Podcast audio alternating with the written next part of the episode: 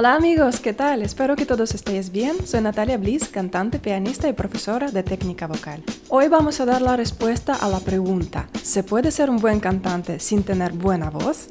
Vamos a desvelar cuatro mitos sobre talento musical y al final te enseño una receta de un talento musical perfecto.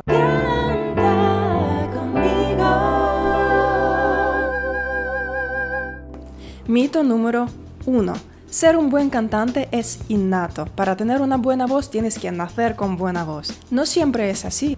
Si lees la historia de grandes cantantes, verás que antes de ser famosos han pasado un camino largo de fracasos, de intentos y de muchísimo trabajo.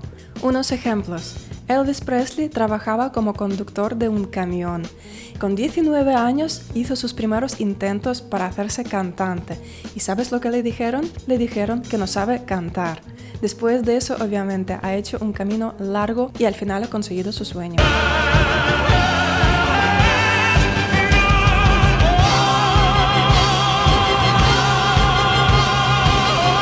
Cuando Madonna intentó empezar su carrera musical en los años 80, el presidente de Millennium Records le ha dicho que no tiene un potencial artístico. Como sabes, después de eso Madonna lleva más que 30 años en escenario. Al grupo Linkin Park la han rechazado 43 veces. Qué paciencia hay que tener, ¿no? Como ves, el talento musical no siempre es innato, a veces hay que pasar un camino largo y duro para conseguir su sueño. Mito número 2. Para ser un gran cantante hay que tener un rango vocal muy amplio. Sí o a veces no es así. Hay cantantes que no tienen mucho rango vocal, por ejemplo, Leonard Cohen o Amy Winehouse o Adele. No se han hecho famosos por tener un rango vocal amplio, por tener 5 o 6 octavas de registro, sino por saber manejar el registro que tienen de una forma virtuosa y sobre todo por saber llegar a los corazones de los espectadores. Así que lo más importante no es tanto el rango vocal, sino es la personalidad de un cantante. El mito número 3. Un buen cantante tiene que ser extrovertido. Cuando escuches la palabra artista, imaginas una persona que está en un escenario bailando, animando todo el público, venga, vamos a cantar.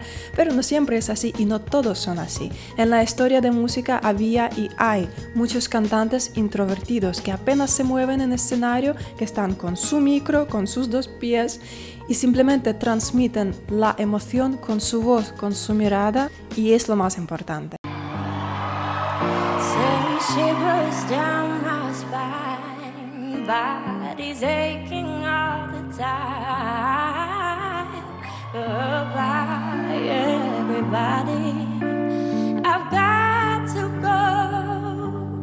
El mito número 4. Un buen cantante tiene que nacer en la familia de los músicos o los cantantes. Realmente hay cantantes que tuvieron esta gran suerte. Por ejemplo, los padres de Dimash Kudaibergen son los cantantes líricos los dos, y su madre y su padre. Entonces, claro, es una gran ventaja poder absorber todo este arte desde pequeño, pero no siempre es así.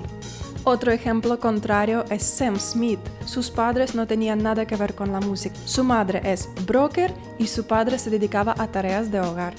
A mí me gusta comparar la técnica vocal con cualquier instrumento musical.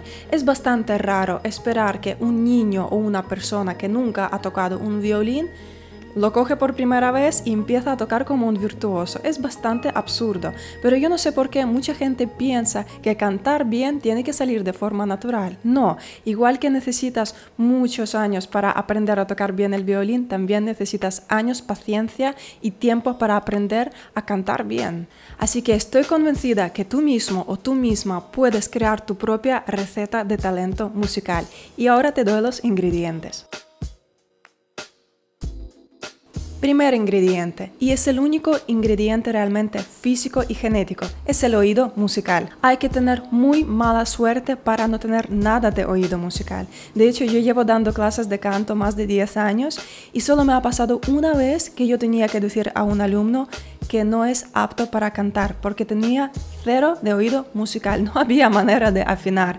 Él desafinaba sin entender si desafina o no, no podía dar ni una nota. Pero la mayoría de las personas sí que tienen un oído musical más o menos desarrollado, pero siempre se puede trabajarlo y mejorarlo. El ingrediente número 2 son ganas tremendas de cantar, ganas tremendas de hacer la música. No solo tienes que pensar en el objetivo de ser famoso, sino también tienes que disfrutar del proceso. Ingrediente número 3. Tienes que tener muchísima paciencia para no tirar la toalla después de primera vez que te han rechazado, que seguramente que te va a pasar. Es imposible que tú empieces tu carrera musical, te presentas por primera vez a un estudio de grabación, a un productor y te dice que sí a la primera. Es bastante raro. Es normal que te rechacen, que te dicen que te falta algo y que tienes que seguir trabajando. Así que tienes que tener muchísima paciencia. Número 4. Tienes que ser muy positivo. He visto muchos alumnos que enfadaban cuando no les salía algo. Y es absolutamente normal que hay cosas que salen mejor y otras que salen peor. A veces necesitas invertir más tiempo. Tienes que ser positivo. Tienes que entender que es totalmente natural que algo puede salir mal. Ten un poco de ironía. No lo tomes tan en serio. Tienes que tener la capacidad de reírte a veces de ti mismo y de tus errores. El ingrediente clave más importante es número 5. Es trabajar, trabajar y otra vez trabajar. En mi práctica he visto muchos alumnos que han evolucionado de un nivel de tener problemas con oído, de tener una voz mal colocada, de no saber cantar, a llegar a un nivel bastante bueno después de un año, después de dos años de entrenamiento continuo. Así que yo te puedo decir, todo es posible, todo está en tus manos. Sigue trabajando, ten paciencia y sigue tu sueño. Yo te deseo que disfrutes de la música y que disfrutes de tu voz. Un besito.